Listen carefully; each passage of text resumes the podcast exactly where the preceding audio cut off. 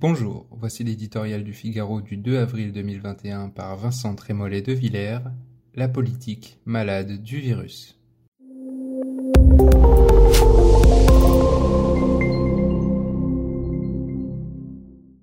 C'est un phénomène inquiétant que cette conversation politique interrompue, remplacée par le monologue des allocutions présidentielles, la raideur administrative des interventions du Premier ministre, les annonces fébriles du ministre de la Santé.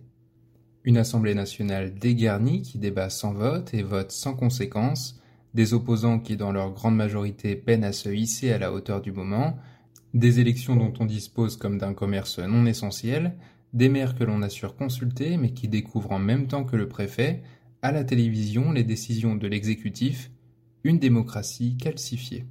C'est une chose étrange que de voir un pouvoir faible donner d'avantageux coups de menton un État dépassé par le premier rodéo urbain dans un quartier difficile, le moindre carnaval spontané dans les rues de Marseille, redoublé de recommandations sanitaires tatillonne.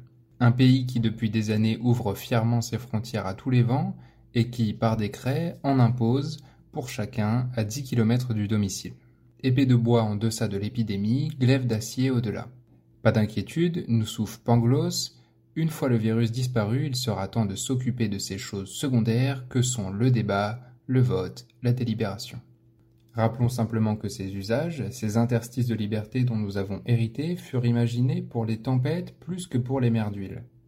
Les passages, parfois houleux, de Churchill devant le Parlement rythment toute la guerre. La politique s'atrophie devant nous.